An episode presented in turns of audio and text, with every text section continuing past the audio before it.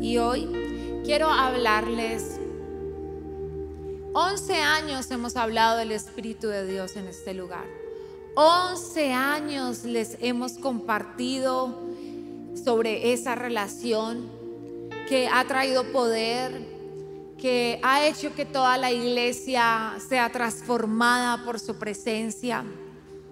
Le hemos hablado de nuestros mejores secretos de Dios como ha ministrado, de Dios como ha transformado nuestras vidas, de que Él es nuestro mejor amigo, que Él puede cambiar todo lo que somos.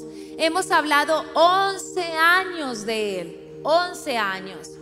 Y hemos venido a este lugar y hemos sentido su presencia.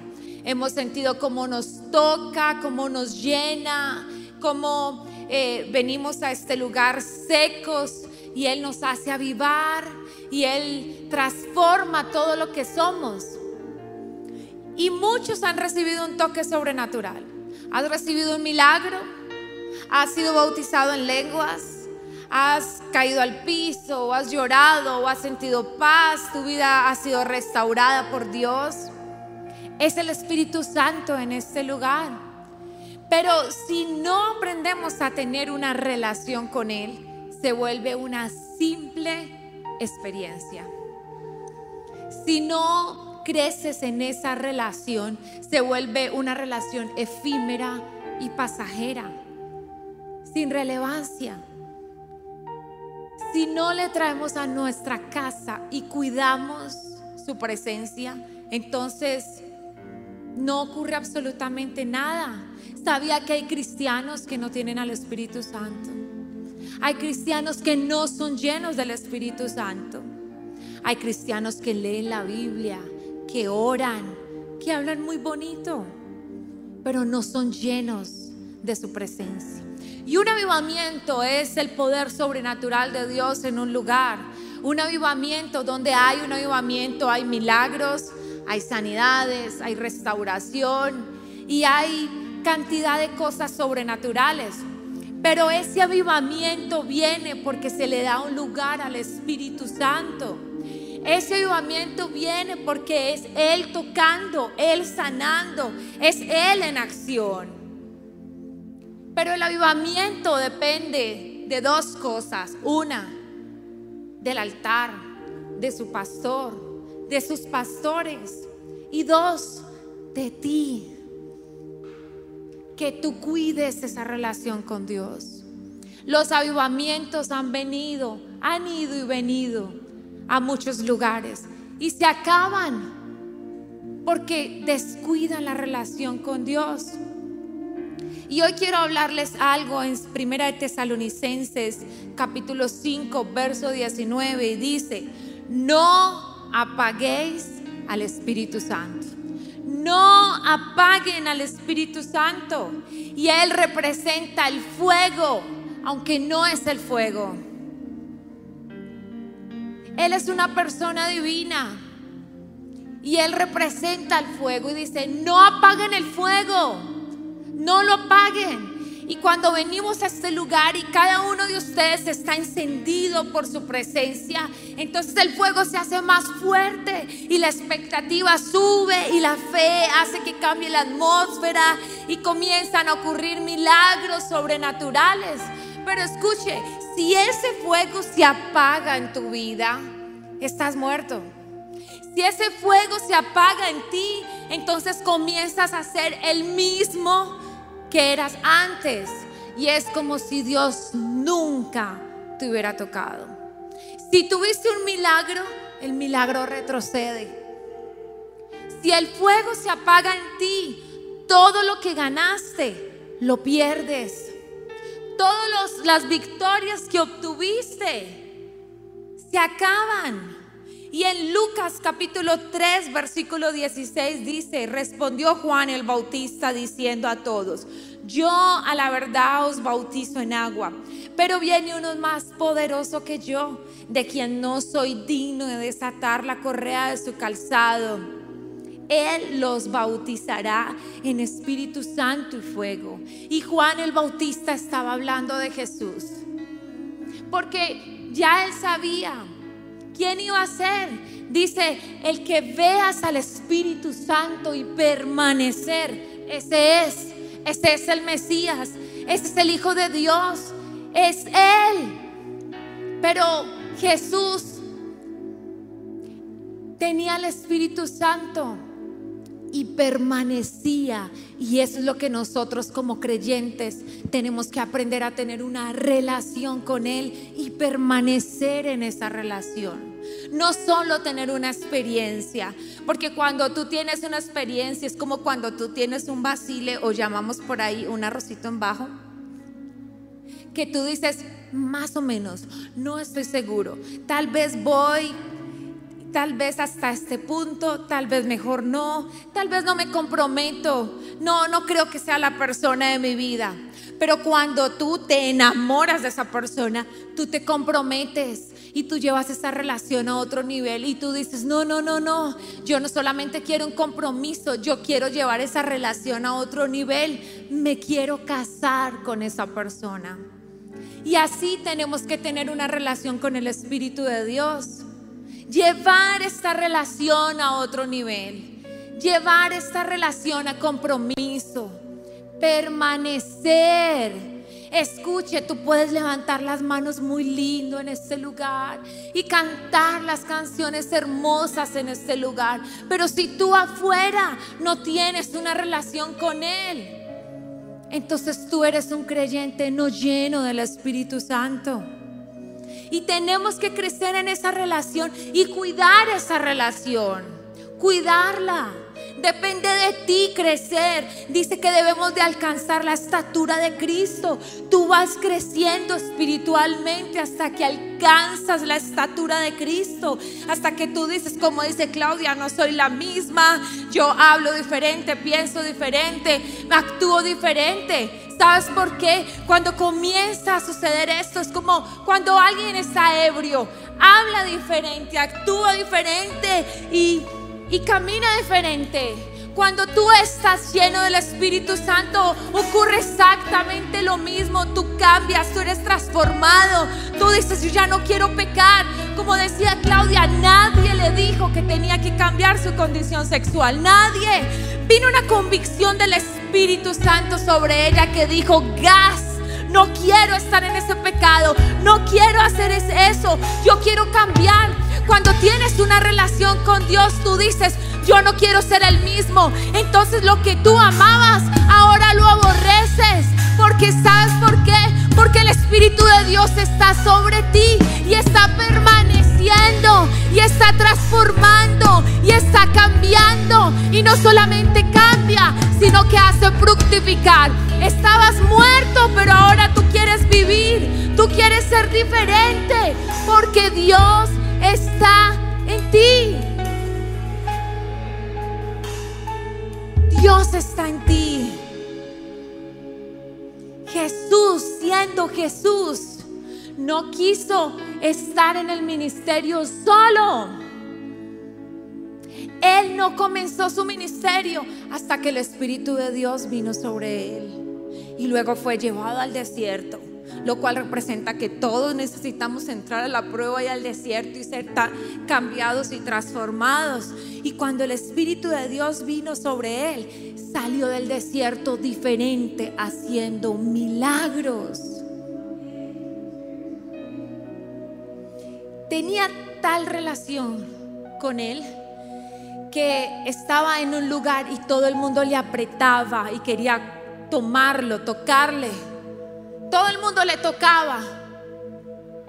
Y un momento Jesús para y dice, espere, espere, ¿quién me tocó? ¿Quién me tocó?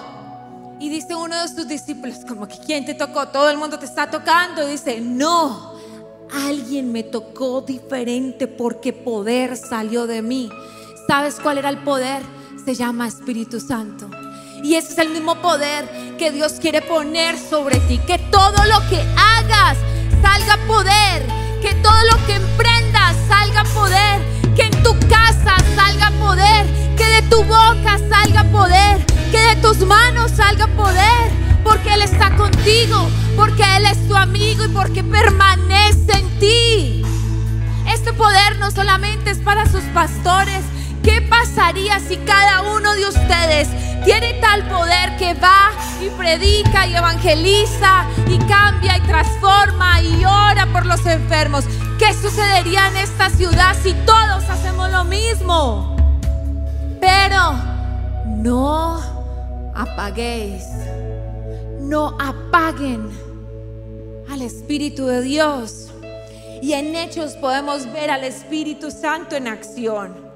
Todos los discípulos lo conocieron de tal forma que aprendieron a moverse en el poder. Pedro, su sombra sanaba. Imagínate uno caminar y la sombra, solo la sombra sanar. Es que no era la sombra, es que era Dios. No era la sombra, es quien andaba con Pedro. El que sanaba, el que resucitaba. Pero Pablo Pablo hablaba diferente como si tuviera una relación más personal y estrecha e íntima con él.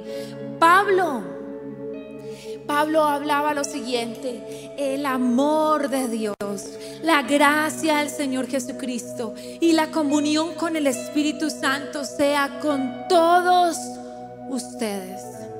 El amor de Dios es la misericordia del Padre donde te bendice y dice que Él hace caer lluvia sobre los justos y, los, y sobre los injustos. La gracia de Jesús es cuando tú te, cuando eres salvo que tú sientes que tus pecados te son perdonados y lavados y puede que tú hayas hecho cosas horribles en el pasado, pero tú te sientes tan limpio porque la sangre de Jesús te purificó y te hizo nueva criatura. Esto se llama gracia. Y escucha, no hay pecado más grande en esta tierra. No existe. No existe pecado más grande que la sangre de Jesús no pueda limpiar.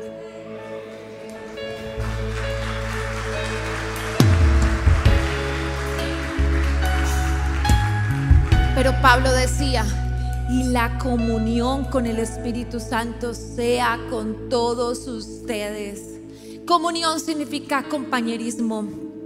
Intimidad con Dios es cuando tú pasas un tiempo de oración, pero comunión es cuando tú le hablas todo el día. Y puede que tú estés trabajando, pero tu mente está pensando en Él. Puede que estés muy ocupado, pero tú quieres escuchar música y conectar tu espíritu con Dios y conectarte con el Espíritu de Dios. Eso es comunión, compañerismo, machá, unción, frotar. Esta es la comunión que Pablo nos estaba diciendo que deberíamos tener con Él todo el tiempo.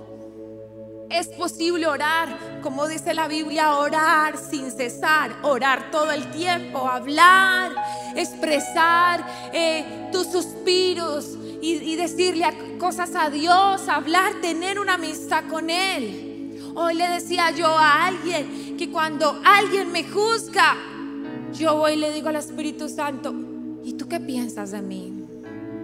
Porque es lo que esa persona piensa de mí.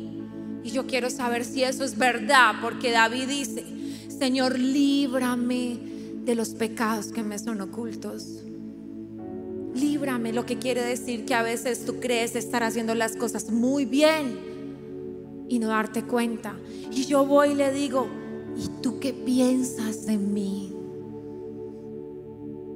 Entonces sueño, voy a la Biblia y Él me habla exactamente lo que estoy viviendo y yo, ya entiendo. Mm.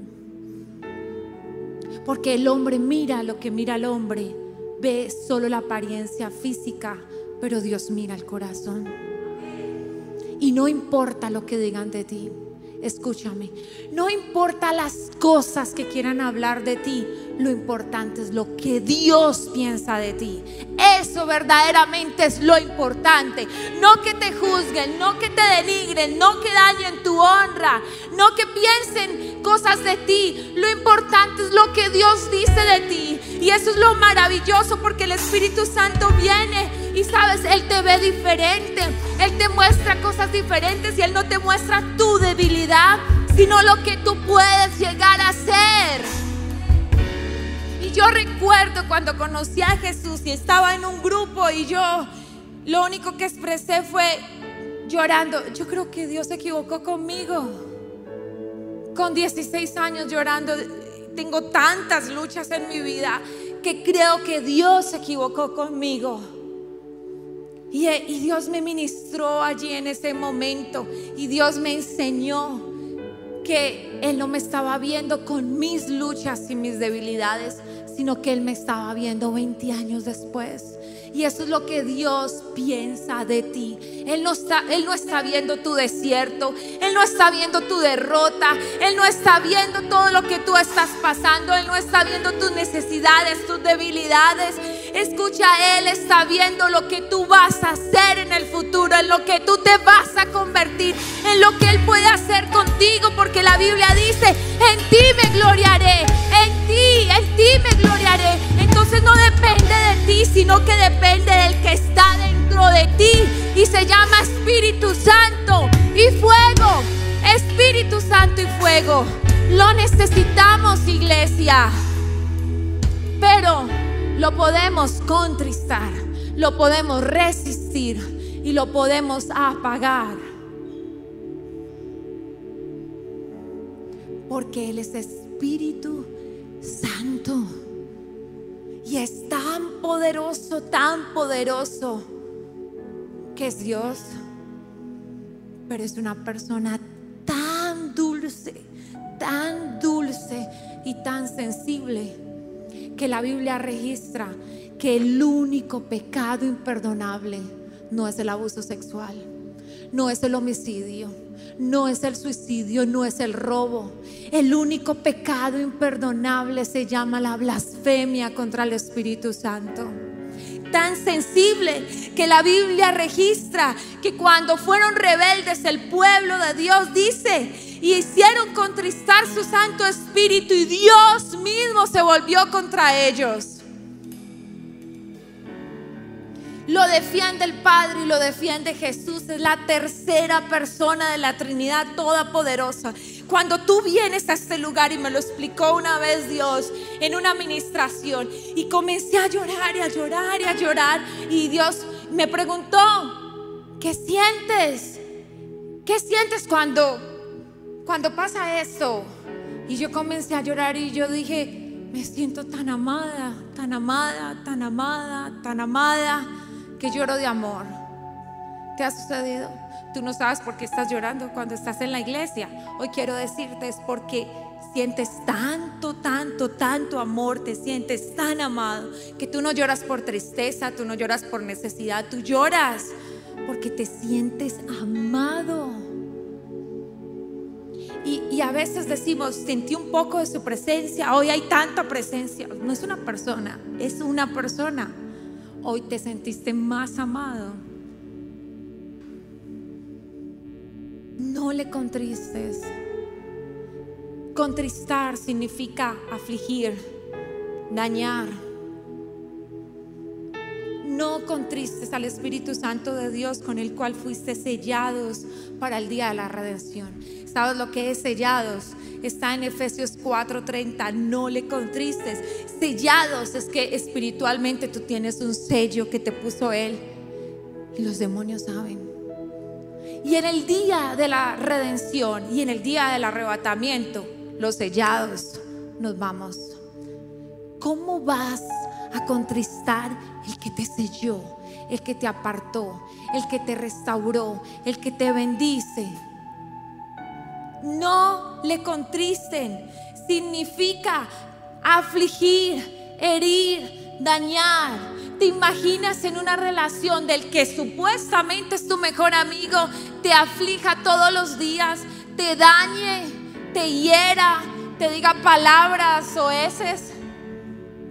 Y la Biblia dice que somos templo del Espíritu Santo. Y el que destruya el templo, entonces Dios lo, lo destruirá, dice. Somos templo. ¿Será que Él puede habitar en un templo donde hay inmoralidad sexual, donde se fuma, donde se bebe, donde se dicen palabras? ¿Será que Él está allí? Somos templo.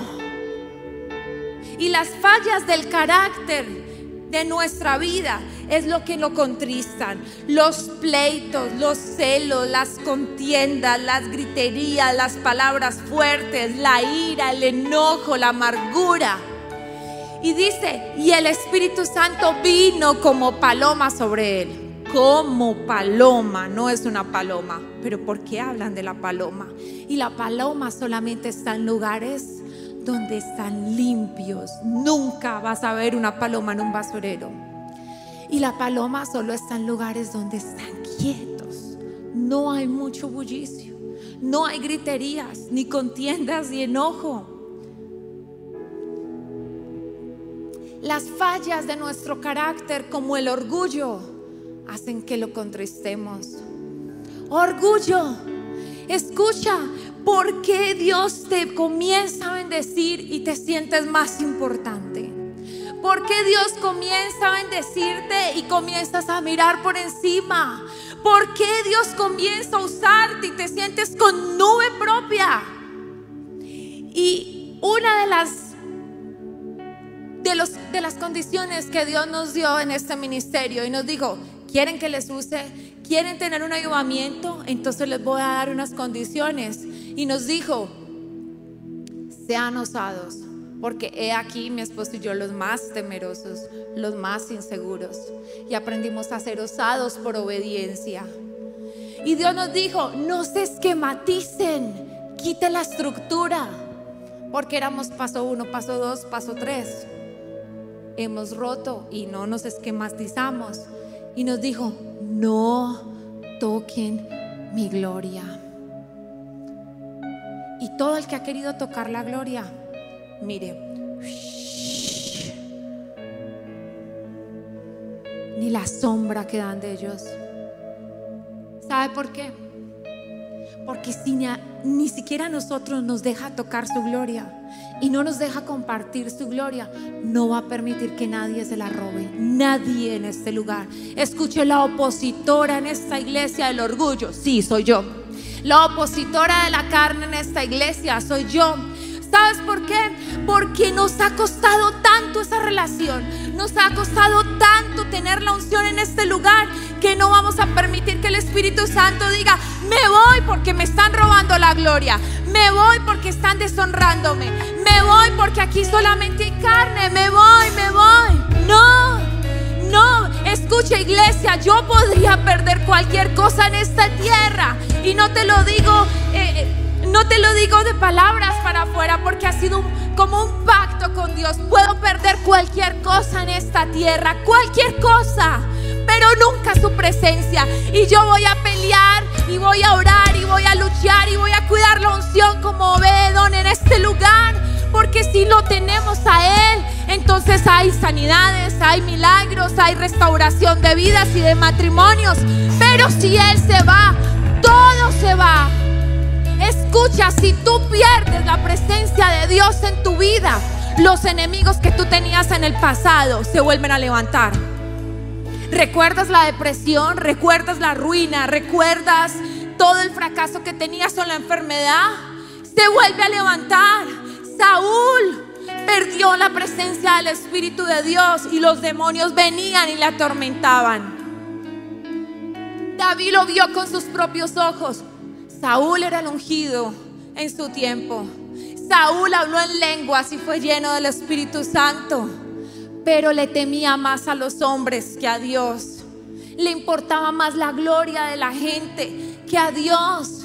Entonces perdió la presencia y fue quitado y perdió todo lo que tenía. No podemos retroceder, iglesia. Te hemos hablado 11 años del Espíritu Santo. Te hemos enseñado cómo tener una amistad, pero hoy vengo a hablarte que hay que cuidarla. No apagues al Espíritu de Dios. No lo apagues. No lo contristes por tu mal temperamento, por tu pasividad y no defender lo que Dios te ha dado. ¿Sabías que el regalar la bendición y no cuidar lo que Dios te ha dado también le contrista? el quejarte todo el tiempo. Y es que esto es muy duro, y es que la pandemia, y es que lo uno, y es que lo otro. Hasta donde yo sé, nadie se ha muerto todavía de hambre. No veo todavía las palomas tiradas en el piso porque se murieron de hambre. Y la Biblia dice que Dios alimenta las aves del cielo. ¿Cuánto más a ti? Sí, estás pasando por prueba. Sí, tal vez no estamos en la abundancia que queremos, pero escucha, todavía tienes a Dios el que puede bendecirte, el que puede levantarte, el que puede sanarte, el que puede darte un empleo, el que, escúchame, si todo se acabó, amén, es porque Dios te va a dar un mejor comienzo.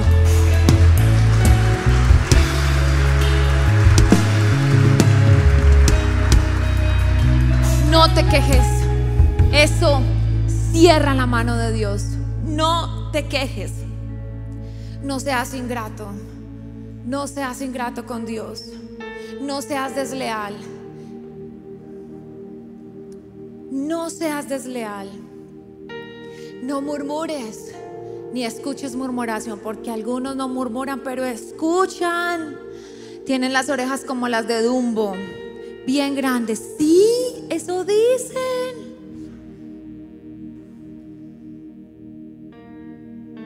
hay conversaciones que Dios no estaría allí, te lo aseguro. El acostumbrarte a la unción y a los milagros. Imagínate que esta es una de las pocas iglesias de Colombia que están abiertas. Hay una iglesia grandísima en Cartagena, grandísima, como de 20 mil miembros, y no abren, no dejan en Cartagena abrir las iglesias. Y ahí se ve el poner gobernantes cristianos. Yo quiero que de aquí sigan saliendo concejales, alcaldes, gobernadores y hasta el presidente. Bogotá está pagando las consecuencias. Por eso no quieren dejar abrir las iglesias. Y, tenemos, y yo vi algo en la televisión que me causó dolor y lloré. Porque en Cartagena con esta iglesia tan grande, ¿sabe cómo hacen los servicios? Pasan los carros y sus pastores oran de lejos y lloran porque quieren entrar al templo. Y tú tienes el templo. Y tú puedes venir a alzar las manos acá.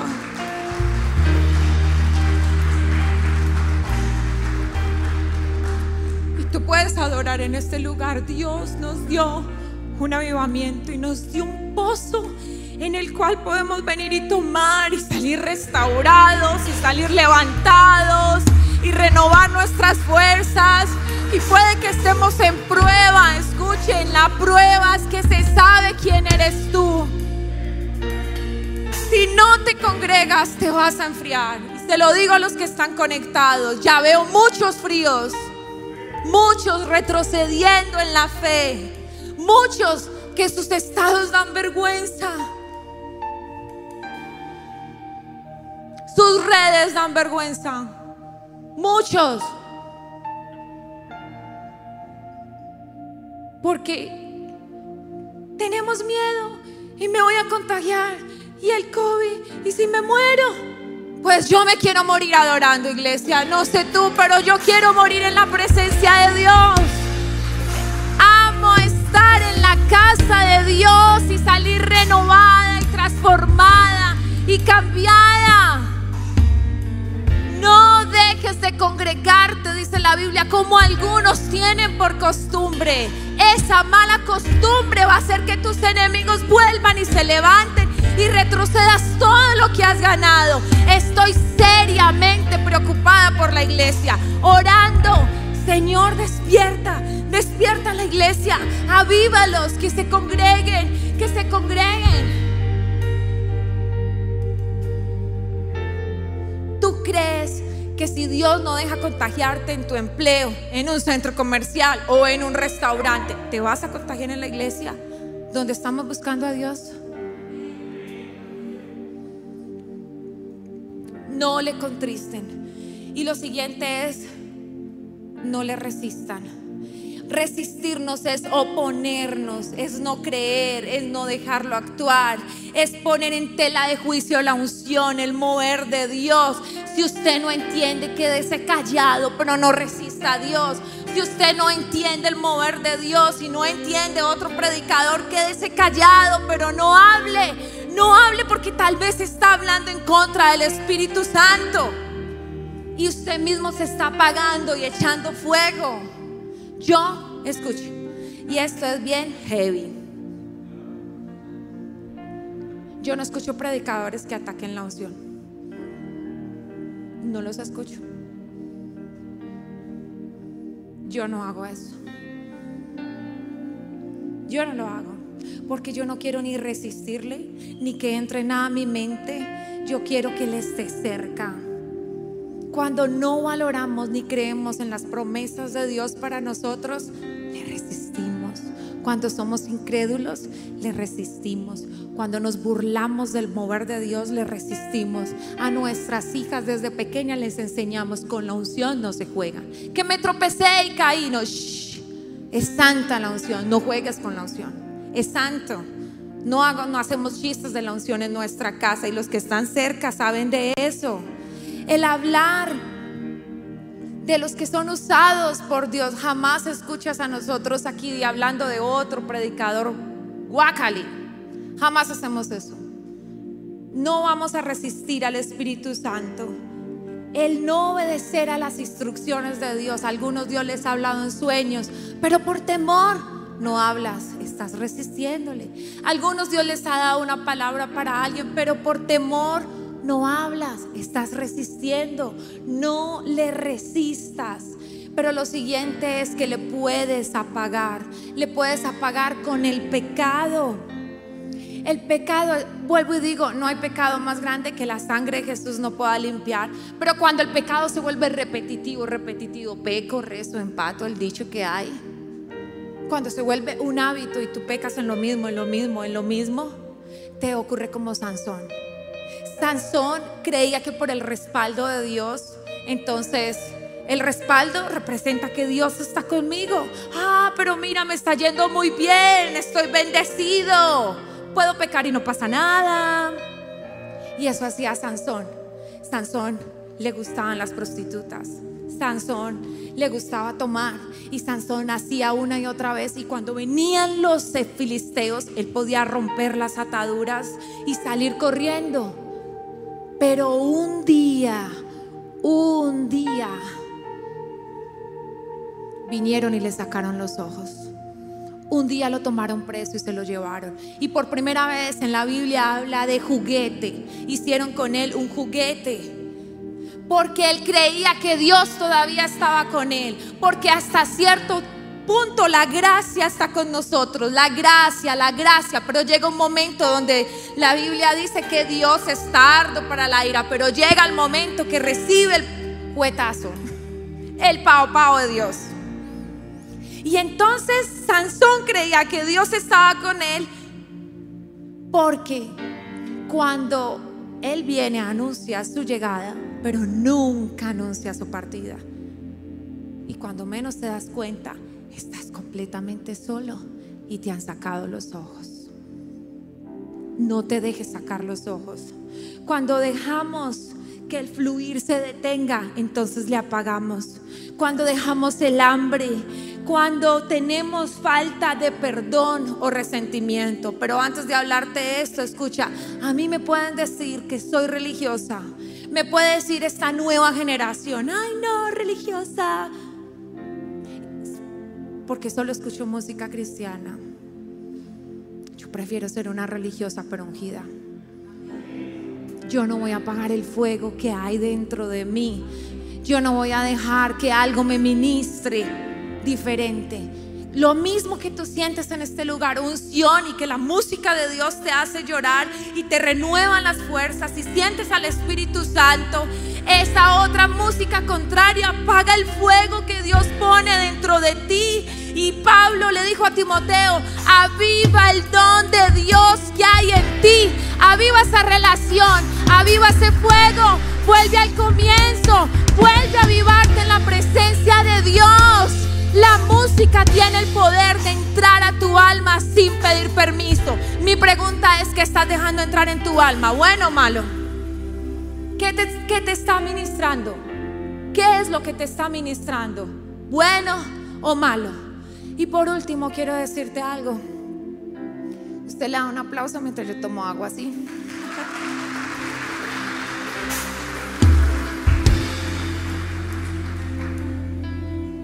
Les voy a contar un secreto, pero usted solamente lo deja aquí. Prohibido llevarse este secreto para otra parte y contarlo. Sí. El fuego de Dios se apaga cuando tú tienes resentimiento en tu corazón. La ofensa, la trampa de Satanás. La ofensa te acaba el poquito fuego que tú tienes. Porque el diablo sabe que si tú te ofendes y tú te resientes y dejas entrar amargura en tu corazón, entonces Dios no va a estar contigo. Y la amargura hace que pierdas la gracia de Dios. Entonces Él va a hacer de todo para ofenderte. Él va a usar a tu cónyuge, Él va a usar a tu familiar, Él va a usar a tus amigos, los del empleo, a todo el mundo. Y Él te conoce más que nadie porque tú le serviste durante muchos años. Él sabe dónde tocar. ¡Rin! Y les dije que les iba a contar un secreto, ¿cierto? ¿Sabe cuál es mi debilidad? A mí no me da miedo sentirme vulnerable. Yo soy, yo no, yo no me edito. Yo soy como soy. Como tú me ves, yo soy así aquí y soy así en casa y en todas partes, ¿verdad? Yo digo lo que pienso, así me juzguen o no. A mí me cuesta perdonar. Soy resentida. Así me hizo Dios. Resentida, sí. Y entonces cuando yo tengo una ofensa en mi corazón, dele con el mismo tema y dele con el mismo tema y dele con el mismo tema. Y Carla me dice, ya, lo va a soltar, ya, me tienes harto, ya. Y le doy con el mismo tema y dele y dele. Pero ¿cuánto tiempo te vas a quedar con esa ofensa? Y yo le digo, déjeme soltarlo paso a paso, poco a poco, porque yo me demoro. en cambio, él perdona al instante. Tú le haces algo a mi esposo y al otro día lo borró de su mente. Pero sabe, yo me he deprimido como tú. Yo me he decepcionado de las personas como tú. Yo he querido volver atrás como tú. Pero sabe lo único que me hace soltar la ofensa y el resentimiento. Es que yo no quiero dejar que se apague el fuego que hay en mí. Y cuando estoy ofendida y dolida, lloro, grito, pataleo, echo cantaleta, hago de todo, hablo y voy a la presencia de Dios y lloro. Pero siempre hay una oración. Señor, ayúdame a perdonar rápido. Yo suelto, yo suelto, yo suelto. Y me golpean. Y caigo. Pero vuelvo y me levanto. Me golpean. Caigo. Pero vuelvo y me levanto. Te lo dice alguien que ha sido dañada, traicionada, ofendida. Porque mi círculo es más grande que el tuyo. Y yo no voy a permitir que la presencia de Dios se vaya en mi vida porque alguien quiera dañarme ofenderme. La solución está suelto, suelto. Caigo, me levanto. Caigo, me levanto. Caigo, me levanto. Me ofenden, suelto. Me hieren, suelto. Y sigo avanzando porque Él es lo único que yo quiero, es lo único que me hace feliz. El fuego de Dios sobre mi vida y yo no lo voy a perder por la ofensa. Iglesia, yo no sé qué te han hecho, no sé qué sufriste, no sé cuál es tu dolor, no sé quién te te dañó, te abusó, no sé. Siempre hay una historia peor que la tuya. Siempre. Ya levántate de la conmiseración, levántate del dolor, sacúdete. Deja de caminar con esa gente pegada a tu espalda, a tu mente, a tu corazón y a tu espíritu. Porque hasta que no lo sueltes no vas a entrar en el nuevo tiempo de Dios. Hasta que no lo sueltes no se va a avivar el fuego de Dios que hay en ti. Suéltalo, di, fuera. Fuera la ofensa. Fuera. Porque tal vez muchos están atados en el resentimiento. No te dejes atar. No te dejes atar. No dejes que la ofensa te apague el fuego de Dios que hay en ti. Él es lo más importante que tenemos en este lugar. Cuídalo, cuídalo. Si lo tienes a Él y lo perdiste todo, todo eso vendrá. Pero si lo pierdes a Él, no volverás a levantarte nunca y te sacarán los ojos. ¿Cuántos van a cuidar esa relación con Él? ¿Cuántos van a cuidarse del orgullo, de la murmuración? ¿Cuántos van a cuidarse de resistir la unción?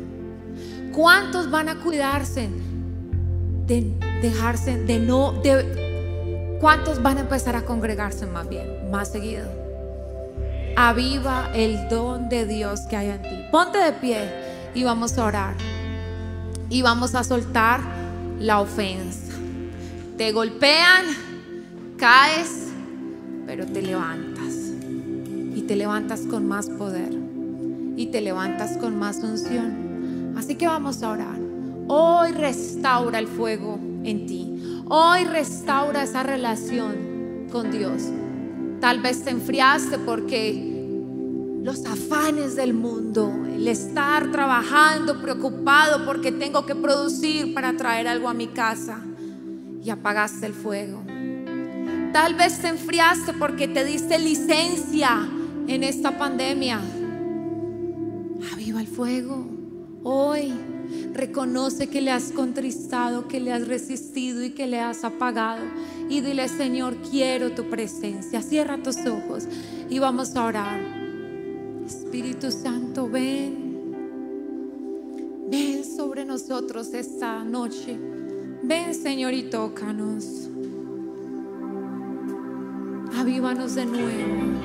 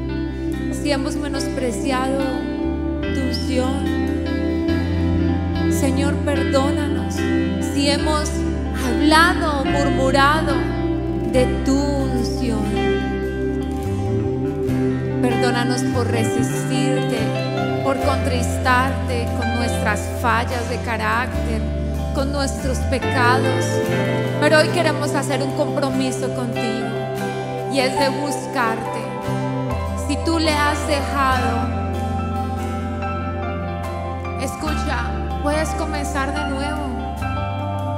Puedes comenzar esa relación con Él de nuevo. La Biblia dice que el Espíritu Santo te anhela celosamente. Te anhela. Anhela escuchar tu voz cuando vas a orar.